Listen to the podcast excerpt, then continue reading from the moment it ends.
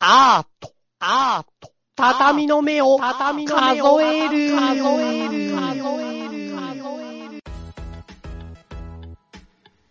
皆さん、こんばんは。こんばんは。こんばんは。お、やべ、一人多いぞ。なんだよ。こだまえもう一回、もう一回やってみようか。本当かわかんな向い。けてみよう。皆さん、こんばんは。こんばんは。こんばんは。気のせいだよね。なんだろうな。気のせいだね。ちょっと待って。 さっきより存在感出したのにさ、反応がさ、なくなるってどういうこと おかしいだろ。はい。畳の目を数えるの番組なんですけど、ずいぶん間が空いちゃってですね、まがいたね。そう、歌川くんとちょっと2回ぐらいお蔵入りの回を経験してしまって、もう我ら二人二人でちょっと復帰できないんじゃないかってことで、ああ。い確つかか英語の人に。そうそうそうそう。うん、英語の人をちょっと呼んできました。ヒューマンオブ英語そうだね。うん。ヒューマンオブ英語。ちょっと自己紹介軽くいいですか、ヒューマニティの英語さん。いやもうね、英語でやるのヒューマニズムを。こん、こちらの番組には3度目の登場になります。ユスと申します。よろしくお願いします。やろよろしく。ここのね、ここのリスナーさんなんか、お、お二人の熱烈なね、なんていうのかな、ものがあるから、うん。そう、邪魔しないように話に入っていきたいと思いますよ。あ、そうですかはい。そんなこと無理だなえ。無理だな。喋る。今日は。うんよろしくお願いしますう。。喋りに来たって言ってたじそそうです。 言ってねえよ。ゃん。 そっか。かっこいいな。それ。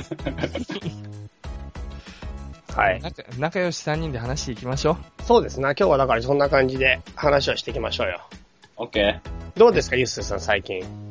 お、いきなり話していいのうん、いいよいいよ。いや、もう本当に話したいこと山ほどありますけど。うん。うん。どういうやつからいきゃいいのかな短めのー。長いってどんくらい長いのあのね、あのさ、その振り、歌楽弱いやつだから、もう絶対そっち行っちゃうんだよ、その振りすると。、あ、じゃあちょ っとめちゃくちゃ短いやついくけどめちゃくちゃ長い振りだったよ。見間違いってありませんかさよく。二度見はすげえする。二度見。見間違いかええええっていう二度見うんそれがね、まさにあったんだ。二度見ではねえんだけど、厳密に言うと。なんかこうあ、あうの、ん頭洗ってて、今朝。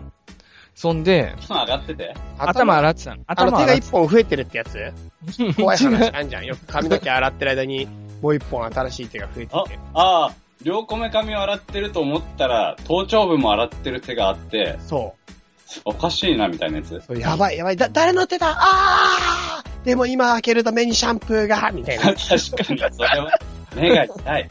目が痛い。怖え。目が痛いからやめよそうそう。でもリアルに、もしかしたら便利かもしんない。怖いってことに気づかなかったらさ確、かに余計綺麗に洗ってくれるからな。う。早く洗えるよね。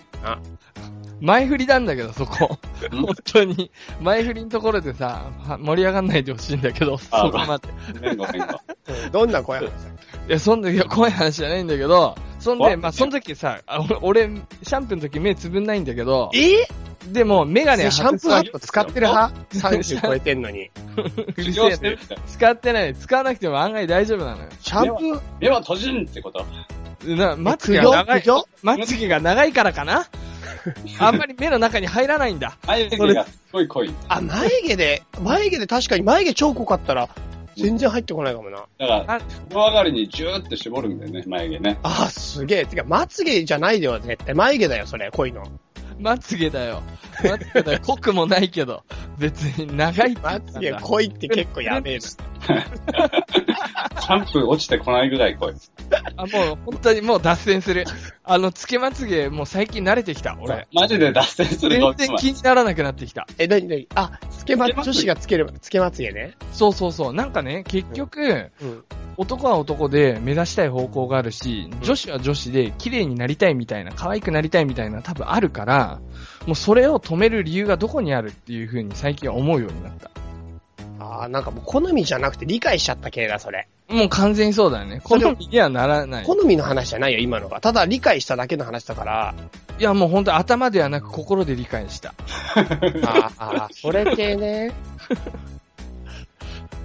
え、でもなんか、ちょっと、そももし理解だけで走っちゃうんだったら、なんかもう好みって何かってなっちゃうね。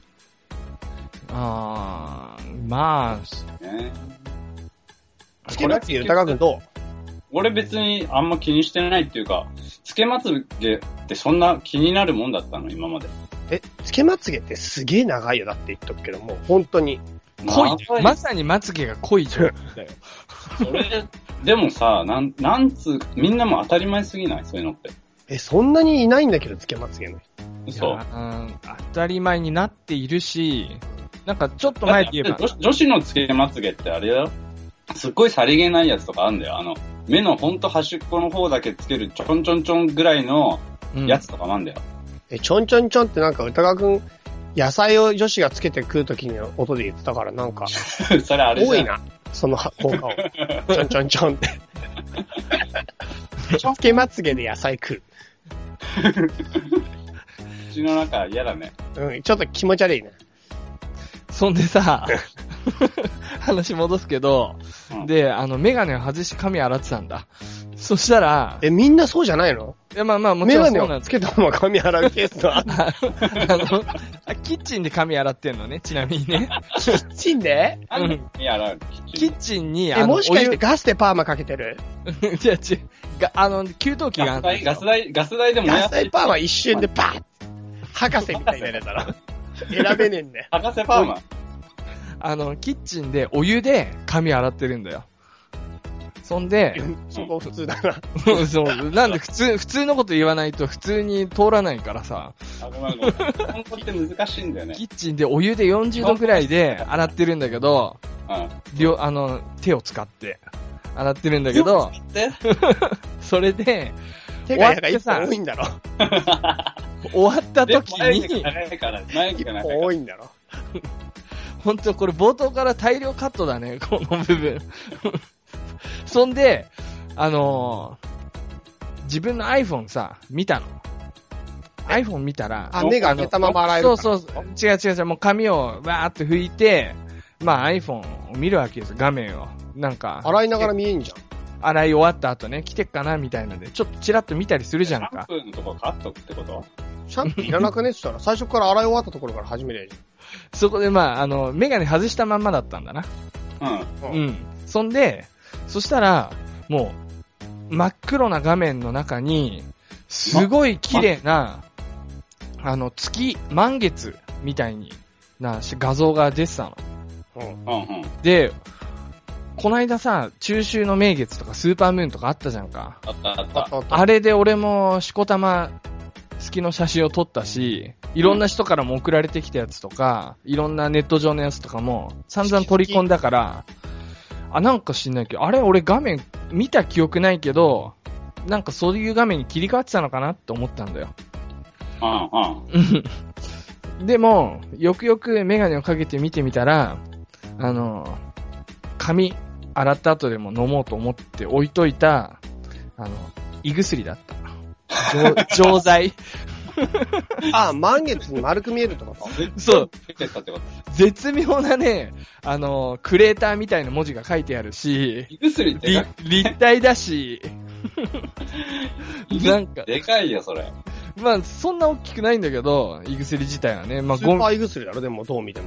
そうだよ。まあ、すごい中、秋の、中秋の胃薬だよ な。 うん中秋の胃薬だったんだけど、うん今年見た月で一番綺麗だった。そういうことだ。俺ほんとこの話2分で終わる話だったの長えに。よ、話結構。めっちゃ俺が話長えみたいになってるけど、って話長えよな。長えな。おめもっえとら長のいやつどれぐらい喋んねん、マジ でどんだけ俺らの時間を取るんだ。 もうリスナーさんにも怒られる。 本当に。最近なんか気になることあるんですかそういうの話すやつでしょあ、それ本編ね、それは。あ、それ本編なんだ。そう、最近気になるのコーナー本編。あ、でもいいよ、先にやっなるほど。うん。なんか気になることあるんですかお二人は。気になるどっち歌川くんから行こうかね。そうだよ。だうん。俺さ、ちょっとさ、うん。今気になることをノートにメモっといたの。うんでもね、うん。今、あ、ありますかって言われて、あるあるって言って、ノートのパラパラってめくる音が入んの嫌だなって思って、ノートをめくれないでいる。でいるじゃなくて、もう言っちゃったんだからめくれ。 めくれめくれ。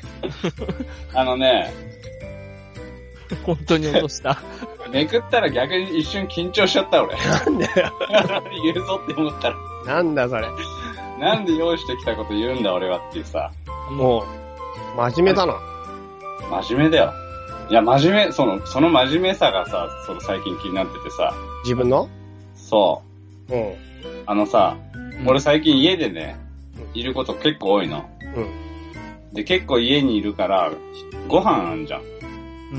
うん。で、ご飯をさ、自炊するじゃん。はいはい。で、作って食うんだけど、結構作業しながら食うからさ、まあ、めんどくさいの。うで、大体同じようなメニューになるんだけど、なんかさ、何飽きるじゃうん。まあ、そうだね。ん。でさ、うちのさ、親戚がの一人がさ、あの、猫の缶詰をね、ん。ううん。ん。すげえ送ってきてくれたの。はいはいはい。うん。で、ものすごい送ってきたから、うん。 昼飯にそれを食い出したのさ。ええもう、もう、食い出してるんだね。食い出したんだよ。そこがね、さらっとはいけないよ。もう、なんかね、飲み込めないよ、すぐには、それ。それ、うん。まあ、うまいんだよ、普通に。あの、パッケージがまずうまそうなの。そとろ、とろとろとか書いてあったりするの、あの。うん。で、うまいのがね、マグロとか魚系より、うん。あれなの、ささみ系なの。ええもう、いろいろ言ってるね、もうすでに。かなり。 ちなみにマグロ系は、あの、ご飯にかけて、醤油をかけて、あの、食う。なるほど。え、い匂いとかはどんなの匂い普通よ。生臭くないのや、それなんだよね。なんか、猫が好き、好きな匂いにするためにちょっと生臭いんじゃないのちょっとうんね、シシーチキンよりちょい魚っぽい。ああ、生臭いってやつだよな、要するにうんうんうん、それ言ったらなんか食いづらくよなさる。よさげにね、魚っぽいとか言ってるけ ど、 魚っぽい。何が魚っぽ いだ。なるほどね。そう、あのさ、だからさ、で、うんでも、まあ、食ってんだけど、食ってんのはいいのよ。うんたださ、その、うちの猫、2匹の猫が、その、缶詰を開ける音でも、うまいでさ、うまいでさって思ってすごい寄ってくんの。うんわーって2階から走ってくんだけど、俺あげないじゃん。俺が食うから。う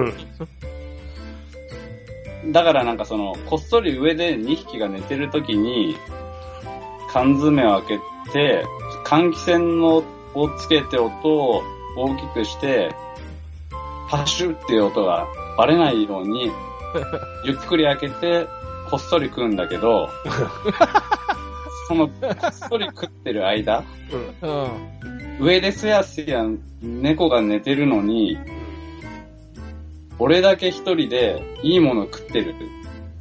なんか、いいものね。、俺、超裏切ってんな、あいつらって思って。うんうん。うん。その罪悪感があるよね。なんか、いや、 ちょっと待って、共感を求めるな。あるよ、あるよね、じゃないよ。 俺、親泣いてるなって思って聞いてたから。なんか俺だけ一人すげえ抜け駆けしてさ、ずるいなって思ってさ、いろいろもう、いろんなところがずれてて。もうなんか今度さ、だから、猫にね、うん。今度生まれ変わったらさ、人間になれよって。そしたらさ、自分が猫になった方が早い な。もう猫だよ、ほとんど。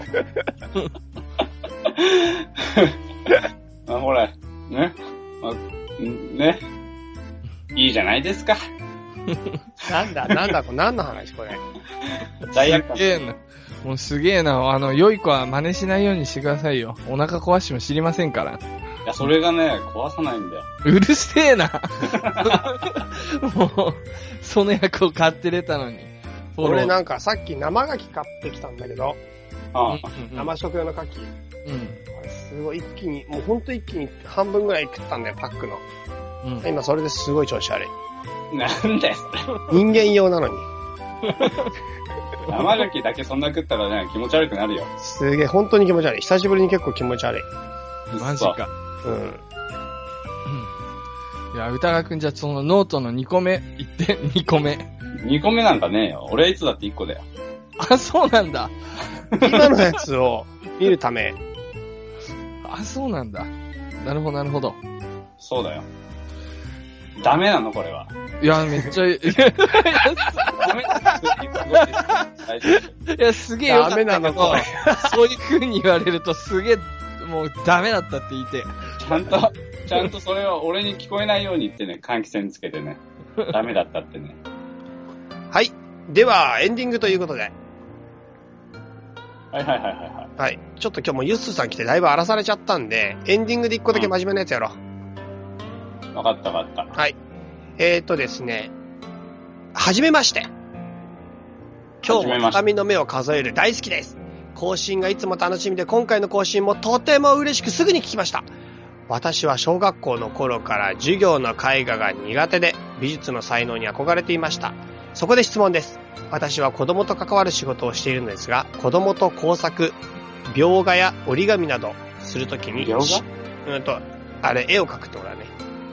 あ画鋲と間違えたんだと思っうんが描く絵って書いてある多分うんうんうん描画って読むと思うんだけど、た。うん。白い紙は良くないクレヨンの選んだ色で問題が浮かび上がるこういうものを作ってねと題材を決めたり見本を見せたりするのは良くないとかただ紙を渡して書いてというのはという自由は不自由だとか言います子供とアートについてどう思われますかどんな風にアートを伝えて取り組んでいくと良いでしょうかお忙しくて大変だとは思いますが、ずっと畳の目ポッドキャストを続けてください。では、よろしくお願いしますと。まあ、ちょっと本名なので、匿名さんから来たということで。うーん。子供とアートの話っていうことをね、ちょっと質問が来てるので、これはちょっと本最後は扱って終わりにしたいなと思います。なるほど。まずちょっと少しずつ噛み砕いていきましょうか。えっと、白い紙が良くないっていう話がまず一つ目。それ知らなかったけど、なん、なんだなんかやっぱり白というものが一つの、なんていうか、色として、いつも白なわけじゃないからじゃない、題材が、本当は、本来は。世の中いつも白いことばかりじゃないってことなんか実際に絵を描くということを想像したときに、白ってもしかしたら不自然かもね。なんか俺実はつい最近箱に絵描いたんだけど、へえ、そ何このってやっ箱にぱ、ん今何でも願いが叶う箱作ったんだよ。 そっちの話が聞いて。ち ょこれ、マジかよ。これちょっと本当にすげえ、俺いい箱なんだけど、まあちょっとあの、願い事が多いから、多いそうだよな。そう、それを叶えるために何かしらのツールが必要だろうと思って。そのツール必要判断はだって自分でしょ そうそうそう。なんかすげえな、その都合の良さ。どんな願いでも必ず叶うっていう箱を作って、その箱の中に願い事を書いた紙を入れると叶う。自動的に。すげえな、そんな、おっていうのを自分で発明したってことでしょそう。そう。それのために、その木箱を買ってきて、木箱に色塗って、何でも願いを叶えるって書いたんだよね。筆でアクリル絵の具で。ああ、その、何、何を信じてるかわから んない。それねじ演出自分だもん ね。そうだよ。そてれか人生の演出は全部自分だから言っとくけど。 俺、宗そこだけ教はがさ大好きだし、占いも宗教も大好きだけど、結局自分だから人生なんていうのそうはだけどさ、その箱の中は空っぽってことなんだよ、それは。だからそこに自分の願いを詰めてくんじゃん。そうじゃなくてさ、なん、なんだろう、それ。どうしたらいいの、それ。うわ、もう困ったな。なんでだよ困っちゃったよ。しかも一週間かかったからこれ。それかけすぎだよ。毎日仕事終わって本当に寸間惜しんで一日15分でも塗ったから。すげえな、それ。そう、本当にいすごい丁寧にもう 3, 3回塗りぐらいしてまず表面を金、金に塗ったの。やっぱ願い叶えるって言ったら金かな。俗、俗物的じゃない、それっ て。そう。黄金色の箱だと願い叶うかもしんねえっていうか、叶いそうな色にしようと思って。ま、だって、金のの銀のので、金ってこ、金ののって答えたらダメなんだよ。まあでも願いが叶うんだったらやっぱり、あれでしょ、黄金の箱じゃない。箱に入れたらどんどん叶う。魔法の箱のなんかすごいやつで。まあ、ゴージャス感は出るよな。そうそうそうそう。だってある程度の豊かさがないと願いなんて叶えらんないぜ。そんな大人みたいなこと言うなよ。 まあでも、そういう箱作った時に、木にやっぱり色塗ったから、うん。本来だったらなんか多分ジェストとかで白とかで塗ったりとか下地塗り作るじゃん、普通は。ああ、それ作るね。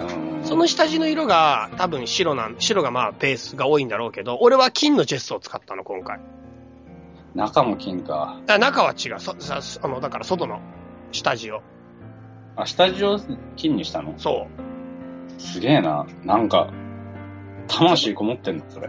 う。うん、その上に、だからなんだっけな。どんな願いも必ず叶えますって書いたの。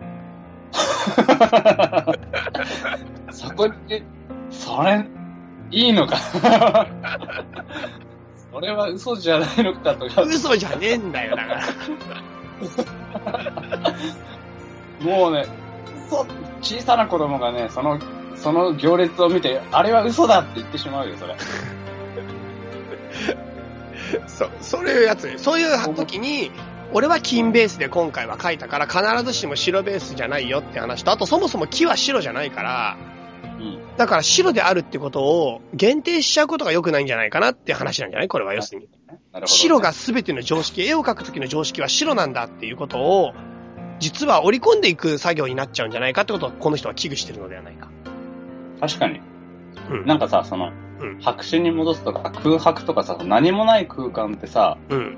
白っていうイメージが、まず先に来ちゃうよね。そう言われてみればそうだね。なんか白がすごいね。多いねあ。と美術、美術館とかギャラリーもさ、うん。あの、ホワイトキューブって言われるんだけど、うん。あの、真っ白い壁で囲まれてるとこあるじゃない。うん。あれをホワイトキューブって言い方するのね。うん。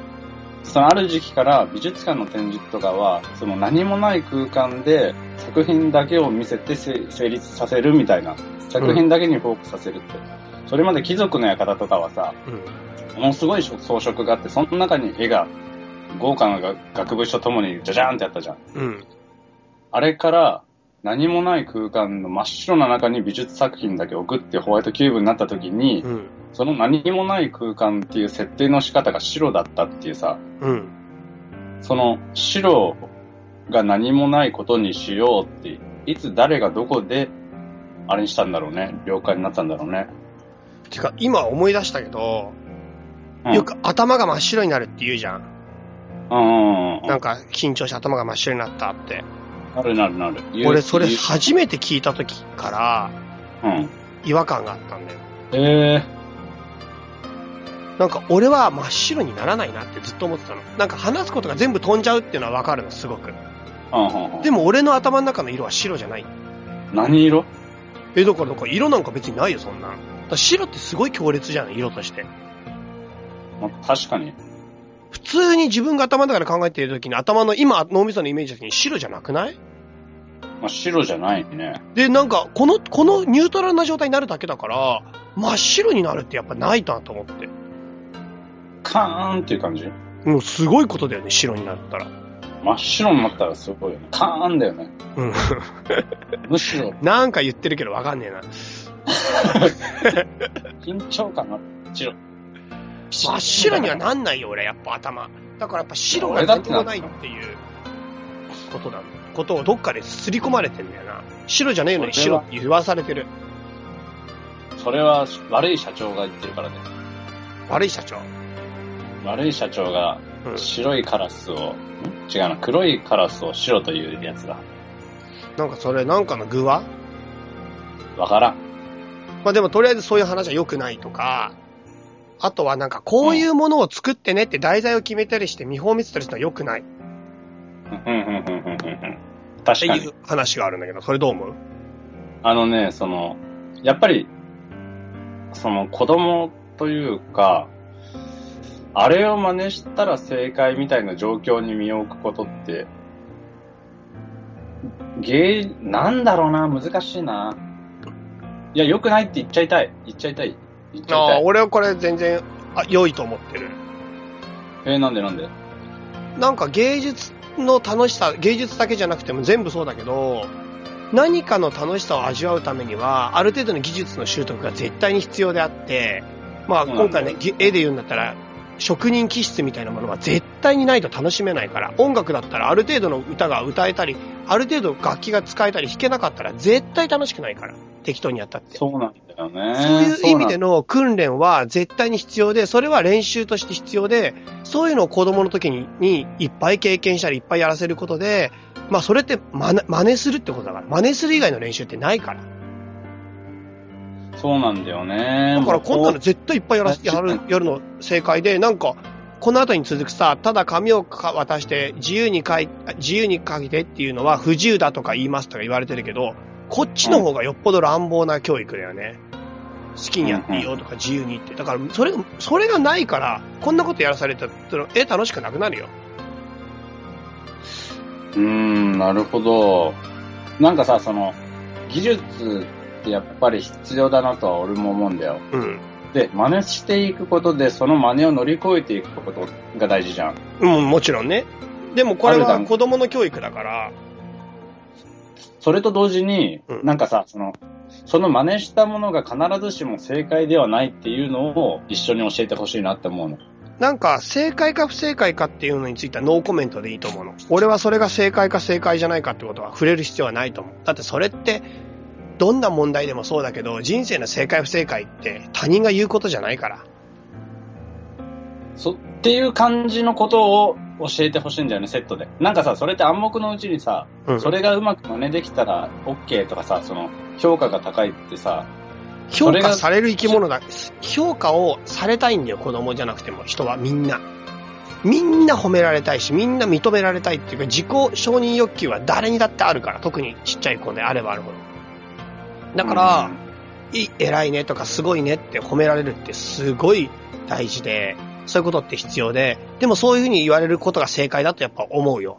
みんな。うん、それを重ねていってしまったらさ、うん。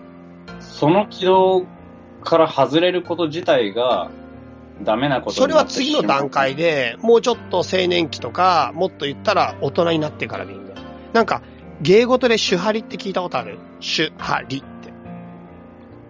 えっ、と、従って、えっ、と、最後は離れるんだよね。そうそうそうそうそうそう。手は守るって書くんだけど。全然違った。うん、主は守るで、歯は、あの、破壊の歯で、理は離れるって書くんだけど、これ何が元かわかんないんだけど、ちょっと聞いたことある言葉でさ、最初はその先代からとか伝統だとか、格式だとかを守る。これが必要で、その後にそれを自ら破壊して、最後に離れて自己流を確立するっていう、まあ王道だよね、いわゆる。うんうんうん。俺、これいうことがあると思ってて、で、やっぱりね、型は絶対に大事だし、ある程度の、その、与えられてる正解と常識というのは、あっていいと思う。うーん。だからもちろん。ないと破壊できないもん。破うなん壊だけどするものが必要なんだよ。なんかさ、っていうのはさ、うんその、もちろん俺それ思うんだよ、全然。うん。その、それを乗り越えていく過程が絶対必要だなと思うんだけど、ただなんかさ、その、俺らが思春期とかさ、うん。特に俺はそうなんだけど、チャイはどうかわからんけど、その、猜疑心というか、うん。普通の常識を疑問に思える子ってさ、うん。そんな多くないというか、うん。みんな少なからず思ってるけど、うん。何を、なん常識の一体どこに疑問に思って文句を感じてるのか、何かがおかしいと感じてるのかっていうさ、うん。その青春期の健全な猜疑心みたいなやつうん。あれってさ、なかなか俺気づけなかったのよ。うん。なんか、そういうのを健康的に小さい頃から育てる方法があったらいいな。俺気づくの遅かったなっていうのがすげえあるの。うん。なんかそこなんだよな。なんかそういうのを少しずつ少しずつそういういろんなところで今出されてる一つのものはあくまで乗り越えるべきサンプルであって別にこれがそのみんなが守るべきものではないっていうような感じのことっていうのを少しずつ匂わしてほしいなって思うんだよね。うん。まあなんだろうな、これは二つ、思いとしてはあるな。何何一つは、俺らはそういうものが必要な人たちだけど、うん。なんかね、俺は話をしてたらね、本当に意外にそういった要するに想像を必要としない人たち、そうじゃなくて普通にこの常識や仕組みの中で生きることで幸せを感じるって人たちはいるようだ。っていうことに俺は大人になってぎ逆に気づいてびっくりしたの。なんか俺はね、自分がやっぱりその、ちょっとよりクリエイティブになりたいとか、あとはなんかやっぱり常識っていうものは、なんていうか、合ってないようなもんだみたいのに、やっぱ気づい、気づいちゃったわけ、ある時に。なるほど、うんで、やっぱりそれが真実だって思っちゃったわけよ。うん、うん。やっぱりもう人生なんて自分の思い通りに生きられるという確信が途中からやっぱ出てきたり、どんな生き方だってありだしっていうのが、まあ、自分の中の正義っていうか、基本的人権みたいなものに、歌川くんが多分今言ったような熱い思いみたいなものにも繋がったんですよ、俺も。うんうん。でもなんか、そういう思いをいろんな人に話していく中で、そこまで問題意識を俺ほど持ってない人もいっぱいいるんだけど、でも逆にそれでも俺よりももっと幸せに生きてる。要するに仕組みの中で、常識の中で、この守る種の中で、なんかそういう生き方が本当に自分って幸せなんだっていう人も意外にいるってことに気づいて、なんかそいつは俺は目覚めてなくてかわいそうだって思ってた時期はあったんだけど、うんうん。なんかそういうことを必要としてない人も、かなりの数いる。むしむしむしろね、俺らのよりもいるんじゃないかと思ってるの、俺は。うんうんうん。だからなんか、いわゆる与えられてる正解不正解みたいなのが常識みたいな、まあ、ものの中での評価を、なんていうかな、なんて言えばいいのかな。いわゆる常識か、いわゆる常識を身につけ、その常識の中で、あまり波風なく生きるってことが生きやすいっていう人もかなりいるんじゃないかっていうのが一つ目だな。まあ確かにな。で、それが本当にその人幸せなら、俺はその人はそういう選択をしたということでいいと思って、あえて波風立てなくてもなーって思っちゃうんだよな。うん、まあ確かに。それは全然俺も、その人が選べばいいことだし、別に必要ないならいらないとは思うし、たださ、その、それに気づけるチャンスってさ、なかなかなくない例えば俺らがさ、その、中学校行って高校行って、なんとなく大学行かないような、行かなきゃいけないような雰囲気があって大学行って、さらにそこから就職をするっていう感じに対して、うん。うん。その、いきなり起業するとか、いきなり商売を起こすとか、うん。いきなりやりたいことに人生をかけてみるとかっていうさ、うん。想像力の働かせ方がさ、うん。俺の中になかったなって思ってさ。うん。わかるわかる。俺もそうだし、俺と歌川くんってほぼ同じルートだから、そういう意味では、すごい、それはわかるけど、なんかもうちょっとヒントが欲しかったなって思うよね。でも俺は、まあ、歌川くんはどうかわかんないけど、まあなんかわかんないけど、自分の人生の中ででもなんか、そういったことが、まあ無駄になってないと思うんだよね、やっぱり。確かに。回り道は確かにね。これを効率よく教えられたりとか、効率よく縁させられた時に、果たして、なんか今みたいになってるかなとか、あと本当にもっとうまくいってるかなと思うと、ちょっとそれは疑問なんだよな。うーん、確かに。効率が悪いってことがやっぱ大事なんだよ。うん、うん、うん。だから、やっぱりわけのわかんねえ、どう、どうしようもねえ奴らに教えてもらったりとか、 うん本当に頭が硬くて話になんねえ奴らに揉まれてるっていうことはもう結構大事なんだよ。なるほどね。やっぱ理不尽な小学生時代とかも、今思えば大事なんだよ。うん。だからやっぱなんか最終的に無駄がないと思っていて、うん。その人の人生に起こった全てのことは肯定されるべきだっていうのが、僕なのるほど。一つ目の、二つ目の主張ですな。なるほど ね。だからなんか、もちろんより良いあり方をね、俺らは次の世代への責任としてさ、自分たちと同じことよりもより、より、なんていうかな、良いことっていうか、良い、良い方向をさ、提案していくっていうのはすごくいいことだし、そうしていかないと文明は発達していかないわけだからさ、やっぱ反省点は反省点だし、生かしていかなきゃいけないんだけど、うんでもなんか、自分に関して言えば、うん、まあ、俺、結構いいかもな。確かに、その、自分に関して言えば確かにその、もうベスベストを尽くしてんじゃないかなみたいなところは、それをだから、それを万人が持つべきだから、うん、なんか、まあ、歌川くんの言ってること全然反対じゃないんだけど、なんかそこまで強く、俺、そっちの側じゃないなって思ったうんね。うん、なるほど。ほとんど言ってることはもう受け入れるし、もう、なるほど、いいなと思うし、あれだけど、うんうん。っていう感じよ。なるほどね。まあでもちょっとこのあ話に戻ると、俺は型という意味では、絶対に技術的なものの習得をさせた方がいいから、手本とかもあっていいと思う。見本とかあっていいと思ってるし、うん題材とかも決めていいと思うし、むしろ決めなきゃダメだと思う、こんなの。うん。うーん、そうなのか。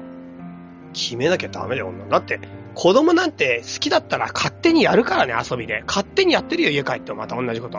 学校では袋を作れって言われたけど、袋なんか俺作りたくなかったんだよつって、家で帰って怪獣作るよ、もう一回。まあ確かにさ、その、結局のところ、好きだったり、そういうやつは、うんほっといてもやるんだよ、そね。うそうそう。だから、学校とか、こういう教える立場の人かわかんないけど、だったらもう型決めちゃった方がいいよ、最初から。一斉にやるときは。確かにな。そう思うよ。好きなやつが勝手にやるって、その力を信じたいなってのはあるよね。うん。それもそうだし、あとやっぱ技術の習得みたいなものをさせとくと、楽しくなってくる。うん、確かに俺音楽とかさ、うん全くできないからさ、その、俺も。俺だから笛買ったんだもん。いえそのため や、じゃあ俺笛す、俺ね、笛超好きなんだよ。全然知らない。あ、そうでしょ。俺も最近気づいちゃった。この前夜中、夜中ふと気づいちゃった。俺、何俺ね、音楽ができたら人生変わっただろうなって思ったことが何回も今まであるの、人生の中で。何度も何度も。何あるある。その時に、ふと気づいちゃった。俺、笛が好きだ。 わかんない。全然わかんないけどね。夜中に目が覚めて。俺、笛超好きなんだなと思って。笛が欲しいって。そう、それでね、でもリコーダーって学校でやったじゃん。やったやったやった。あれも本当に、本当に吹けなかったから。うだからもう、笛ってやっぱ抵抗があったね。やっぱリコーダーが吹けないっていうのが俺の中での笛の、もう代表だからさ、すごい抵抗があった。笛に。ん。はあでもね、横笛だったらいいかなと思って。なんかもう全然、横にしただけじゃんだって。じゃあこれね、すごい超むずいの知ってる知らない。上に吹いたら音出ないんだよ、普通に吹いても。え、え、どういうことこの息をちゃんと斜め下にしっかり入れないと音が出ない。へえ。リコーダーはもう出るじゃん。出る出る。ああいう状態じゃない。もう全然あ違れだう。 90度曲げればいいんじゃん、リコーダーをも。う口として笛になってないと、なんていうかな。何か道具でお笛の音を鳴らすってことができないと、わかった、わかった、わかった、わかった。リコーダーのさ、吹くとこ取るじゃん、スポンって。うん。それを横笛のあの穴にぴったり当てれば、絶対吹ける。まあわかんない。えーっ と、そんな感じよ。すげえな、なんか、もうすげえな。俺、そう、だからそれでちょっと笛ができるようになりたいと思って。なるほどね。うん。やっぱ横笛だろ。一番かっこいい楽器は。かっこいい楽器は俺太鼓かな。太鼓ダサ。なんでだよ。ダサって笛のやつに言われたくねえよ。太鼓太鼓。自分かっこいいと思うのドラムソロとかかっこよくないドラムって言ったらかっこいいよ。でも太鼓って言ったらペコペコペコペコペコみたいな感じ あよ。、そのペコペコした後の太鼓聞いた ことない。許むししなろい。 お腹とかでできるやつだよ。腹太鼓だみたいな。そういうや体でもできるけど、口笛でいいじゃん、それ。つ。でも口笛とかこう指笛とか草笛とかかっこいいじゃん、笛の方が。口笛、あの、指笛はかっこいい。口笛だってさ、基本的にある程度かっこいいやつがやるやつだよ。え、あれでしょあの、みたいなやつでし ょまあ、みたいだけど、それじゃない。なんで俺はかっこ悪いやつあ俺もかっこいいやつに入れてくんないそれ。口笛できるわけだし。まあ、そういうこと。はい。で、子供と後についてどう思われますかの質問、結局途中なんだけど、これ。腹太鼓になっちゃったよ。なんだっけえで、なんか、小学校の頃から、絵画の授業が苦手で美術の才能に憧れてましたって言うけど、あ、そうだ、俺、才能を伸ばす最大の秘訣知ってる。なになになにベタ褒め。 さあ、確かに最後の秘訣かもね、それ。それマジでこれマジでベタ褒めもうとにかくはっきり言ってね子供が描いた絵でねよっぽどなことがない限り変な絵ないからねえ、変な絵っていうのはなんか止ね、めるど、止めるところがない絵ってことうんそうそうそうこびてる絵じゃない限りすげえいいから子供の絵って大胆で岡本太郎がなんか言ってなかったなんか何歳ぐらいはい小学校に上がるぐらいの前の子が描いた絵がもう最高に素晴らしいみたいうんうんうん。なうん同時に真似の、ま、真似をしているやつは、なんかあの、すぐわかるみたいなことも起こってたけどね。あそううん。俺、俺怒られた感じする な、後半。真似をしたやつは、ほんと、隣のやつの真似をしたやつはすぐわかるわって言われたよ。そう太郎さん。あ俺は別に真似してるタイプじゃないけど、なんか、真似するのも推奨したからね。そうだな。うん。まあ何の話かっていうと、とりあえず褒めてきゃいいよ。何でも褒めろだよ、褒めろ。絵は褒めろ。確下かに。手でも褒めろ。ね。そうね。褒められたら絶対いいもん、気持ちいいもんね。気持ちいいしね。本当にだってそれこそ正解と不正解ないから、マジで。自分の美的的感覚なだけで、この絵がいいとか悪いなんて言ってるようじゃダメよ。全部いい絵なんだって話で、もう大前提として。だったら褒めた方がいい。したら褒められた方は喜んで喜んでどんどん描くし、そのうち本当そうに。いい絵描くようになるよ。俺だってもっと褒められたいん だよ。全然褒めてくんない。出たー、そんな話。もっと褒めたら俺もっと伸びるよ。俺ね、みんなから褒められたらピカソ超えられると思ってるんだけどね。うん。褒めてくれないんだよ。なんだろうね、キャラのせいか な。なんか適当にやってんじゃねえかって思われてんじゃないあいつまた適当なことやりやがって。なんかちょっと褒めると手抜くぞって手抜かないよ、もう。すそごこいでも登っちゃう。疑われてんじゃないかな。疑われてる。信用されてない。なんか。うん、そうか、その可能性あるよ。ね、最後の信用を集める行動した方がいいよ。毎朝ゴミ拾いするとかさ、聞いたら写真に繋がるかな。写真につなげようとか思っちゃダメだよ、もその下心がいけないんだう。な。そう、その下心がダメ。じゃあさ、褒められるためにゴミ拾いする下心はいいのあ、だんだん難しくなってくるね、それね。それどうしたらいい褒められるためにゴミ拾うの超アウトっぽいね。アアウウトトっだよねぽいね。これぐらいだとゴミなんか拾わない方がいいよね。むしろ捨てた方がいいよね。怒られるためにね、今度は。怒られる。もう俺は、うん喜んで怒られよう、みたいな。もうゴミ捨てて怒られる、みたいな。僕怒ってください。なんだろうね、やっぱ何か目的感のある行動ってダメなんだな、きっと。ちょっとやらしいよね。難しいね。でも目的がないとやっぱダメだし。何なんだろうね。うんいやらしさ、なんだろうね。ゴミ、ゴミを捨てて怒られるためも信用を集めるためだったらいやらしいしね。うん、そうだよね。そうだよね。まじ、まじむずいジレンマだな、それ な。まあ、わかった。こんな感じで、とりあえずじゃあ、また今度にしよう。はい。そう。ね、うん全く頭が今空白になったわ。あなた、 今空白。よかった。空白体験。面白かった。はい。ということで、以上でした。えっ、と、メールアドレスは、歌川チャイアットマーク Gmail.com、UTAWA、え ?UTAGAWACHAI アットマーク Gmail.com です。ということで。あとは、畳の目マグカップも細々と販売しているので、興味のある人は覗いてみてください。はい、以上。はいはいはい。ということで、また、今度。すげえいい加減な飲み屋の常連みたいだな。そうだな、もうちょ、一杯しか飲んでないんだけど、逆に一杯しかなかったから、ビールが。うんもう一本飲みたいと思ったのに一本しかないから、それをすごく、なんていうかな、ストレス抱えながら飲んだ。二杯目があるんだったら一気にいけんじゃん。知らねえよ、二杯、三杯あるなら。で、一本しかないっていう、このなんていうか、もうどういう配分で飲むかみたいな、そういうストレスがあるんだよ。なるほどね。うん。はい。というわけでした。こんな感じでまたはい。会いましょう。さよなら。この番組はバックパッカーを応援するたびたびプロジェクトの提供でお送りしたんだからね。